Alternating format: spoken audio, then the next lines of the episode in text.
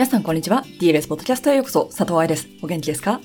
ダンサーズライフサポート、通称 DLS は、生徒の安全と将来の健康を第一に考えるレッスンを当たり前にを合言葉に、元オーストラリアの政府認定バレエ学校専属セラピスト兼セミプロフェッショナルレベルのダンサー向けエクササイズ、解剖学と怪我予防のクラスを担当してきた佐藤愛が大好きなバレエを心ゆくまで続けたいダンサー、バレエの先生へ情報をお届けしています。今日のポッドキャストは DLS 教師のためのライブラリの一部、ハイパーモビリティとは何かを説明したセクションをお届けしたいと思います。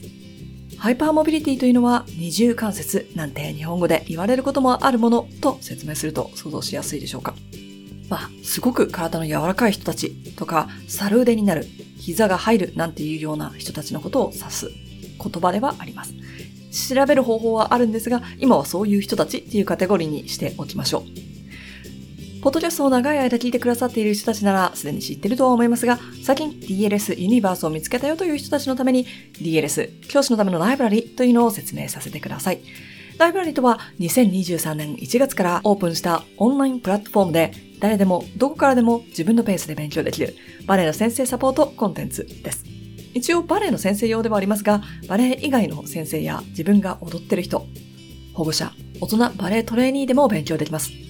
自分の怪我を理解するために1クラスだけ購入して1ヶ月間勉強することもできるし、ライブラリー内にある全てのコンテンツにアクセスし、継続して学ぶために3ヶ月会員や1年会員というオプションもあります。1年会員はコンテンツへのアクセスだけでなく、3ヶ月に一度シークレットライブという名前のリアルワークショップもついてきます。予算やゴール、自分の学びたい内容に合わせて選んでもらえるようになってるっていうことね。今日からスタートした教師のためのバレエ解剖学講座、モジュール1、2などリアルタイムで勉強するセミナーや、来週から行われる来日セミナーには参加できない人たちもいますよね。海外に住んでる人たちはもちろんですが、宿泊費をカバーするのが大変という人もいるだろうし、子供が小さいからセミナーには行けないなんていう人もいるでしょう。勉強したい人たちが住んでいる地域や家族の状況で勉強できなくなってしまうという格差を減らすために教師のためのライブラリを作ったのですが、セミナーの申し込みなどもありまして、最近この話してなかったですよね。しかも最近のポッドキャストではマインドセット的な話をたくさんしてきたから、今日からセミナー期間は私の大好きなバレエ解剖学やエビデンスベースのレッスンについて見ていきましょう。ポッドキャストでは音声だけを今日お届けしますが、ライブラリ内では字幕付きの動画、資料、サポートマテリアルなどもついてきます。気になる人は DLS 教師のためのライブラリをチェックしてくださいね。では、本文です。では、何度も言葉に出てきてますが、そのハイパーモビリティとか反調質、えっ、ー、と、関節可動、可動性っていうのは一体何を指しているのか。関節可動可動性というのは、簡単に言いますと、普通よりも膝が伸びる。普通よりも関節が伸びるということです。もっと難しい言葉で説明しろよというような感じもするんだけど、それしか言いようがありません。うん、ここの括弧書きで書いてあるように、ROM、ランジョンムーブメント。関節の可動域がアベレージ、普通よりも大きい。本当にそのまま書いてあるので、それしか説明のしようがないんですけれども、バレエの先生でキーポイントになるのは、その下の部分。生まれつきの場合もあれば、トレーニングで身につけてしまった場合もある。つまり作られてしまった人工的なハイパーモビリティの可能性があるというセクションです。そして、その他に下のところに書いてあるように、皮膚、筋膜、靭帯、関節包。ただ膝が伸びました、体が柔らかくなりました、筋肉ストレッチしましただけの話じゃありません。筋肉っていうのはもともと伸びるようにできているので、筋肉の伸び方の話をここではしていないんです。 hypermobility、hypermobility、J、最後についてますね。 joint、関節の話をしています。皮膚、筋膜、靭帯、その他の部分も伸びてしまう。伸びる場所が増えてしまうということは、関節が不安定になるということです。もともとは関節を守るためにある組織が守ってくれることができなくなってしまうというシチュエーションに陥るということです。じゃあもともと生まれつきの人はそれをうまくする方法はないのか？そしたらバレエは諦めた方がいいのか？いやいや、そんなことはなくって、筋肉を強化することで関節をコントロールするということはできますが、筋肉というのは、1、エネルギーを使うものである。2、使わなかったらなくなってしまうものであるということで、人体は1、エネルギーは使わないものである。そこにもう組織として存在していたら。2、その子が亡くなっちゃうことはない。ということで人体の方が楽ですし、長持ちしますし、例えばバレエをやめて、この後エクササイズはそんなにしないで会社にお勤めになりましたとなった時にも安全に生活はできます。ハイパーモビリティというのをバレエ界だけで見た時とすると、バレエ界では恵まれた体と言われがちですね。彼女はつま先が伸びるから膝が入るから足が高く上がるからなんていう感じで。ただし、怪我のリスクは非常に高いです。で、コンクールで、特にあの、ちっちゃいコンクールで、では点数になりがちです。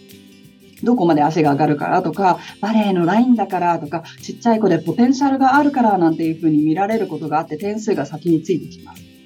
よって、そのような子たちが褒められるから、居場所があるから残るバレエ界や新体操界では、そのような子たちがたくさんいて、んで、結果としてそのような子たちが怪我をして、たくさんの子たちが辞めていくっていう大人になった時にね、あある程度体が大きくなった時にという問題につながっていくわけですね。なので皆さんもスタジオを経営していると見たことがあると思います。ちっちゃい時にスタジオに入ってきて何でも結構そつなくこなせてしまって、あ、この子すごく才能が教えがいがある。難しいこともできちゃうし、トーシューズに立つのも簡単だし。で、ちっちゃい時はコンクールとかでも点数がついてたんだけれども、ある程度の年齢になってきたら、ちょっとこうみんな他の子たち落ちてジャンプ力が足りないだったりとか、踊りがちょっとギクシャクするなんていう問題が見えてきて、で、女性らしい体になってきたからダイエットしなさいなんて言われてくる。でもって怪我して結局辞めてしまいました。ああ、もったいなかったなってバレエの先生たちから思う、そっちの方向。それの理由はここにあって、体が柔らかいイコール才能があるではないということをあまりよく知られていない人たちもいらっしゃるからという問題がありますね。審査員とかも含めて。ただし、高いレベルで戦うとき、つまりバレエ学校の長く続くオーディションだったりとか、もちろんバレエ学校に入った後に、6ヶ月に一度だったりとか、1年に一度やってくる試験、講演回数をこなすだけ、もしくはオーディションツアーに回るなどという回数が増えてくる問題、つまり怪我してたらチャンスを失うというようなところでは問題になってきます。だからバレエ学校に入れるんですよ。コンクールから入賞するっていうのもできるんですよ。ただそこからじゃあカンパニーに入りました？カンパニーで上まで行きましたか？っていうところで見ていくと、うん。で、ハイパーモビリティの他の情報として皆さんがバレエの先生として知っておきたいのは、怪我の治りが遅いというふうにも言われている子たちが多いということ。つまり怪我しました。怪我のリスクはもう高いです。レッスン見学します。筋力落ちます。でもって関節のコントロールも難しい。またまた怪我をします。というこの負のサイクルにはまってこのような子たちはたくさんたくさん怪我を繰り返してきています。最初は足首が痛くてちょっと休んだと思ってレッスンに復帰したら今度は膝が痛くなってきて、で、膝のテーピングしながらレッスンをして、で、もっと股関節も実は痛かったんだよねっていう話が出てきてみたいな形で、掘れば掘るほど怪我の歴史が出てくるみたいな感じですね。もしかしたらこのクラスを受講されている皆さんの中にも自分がそれに当てはまると思ってしまった人もいるかもしれません。大体バレエの先生で残ってる人たちはこのエリアに入る人たちなんです。私体が硬くて足上がんないけどバレエの先生になろうっていう人たちほとんどいないので、皆さんの中は、まあ、ほとんどがハイパーモビリティのエリアに入ってくると思います。最初にお話ししましたが、ハイパーモビリティはイエス、ノー、あります、ありませんではなくて、どれくらいのレベルのハイパーモビリティかっていうのが変わってくるので、この後出てきますが、病気のためのハイパーモビリティに一番上のところのハイパーモビリティに行く人もいれば、他の子よりちょっと体が柔らかいねっていうところの子たちももちろん存在します。いかがでしたか？班長室、膝が過伸点しまうダンサーたちをどう指導するのか、そしてその逆の膝が伸びきらない子たちはどうしたらいいのかを勉強するクラスの一部だったため、ちょっと難しい内容だったかもしれません。でも、こんな内容をライブラリではカバーしてるんだなと思っていただけたら幸いです。教師のためのライブラリには無料のサンプルページもあります。どんな内容なのか見てみたい、システムをチェックしてから会員になりたいという人はまずはサンプルページからスタートしてみてくださいね。今日も最後まで聞いてくださってどうもありがとうございました。また来週のポッドキャストでお話ししましょう。ハッピーダンシング、佐藤愛でした。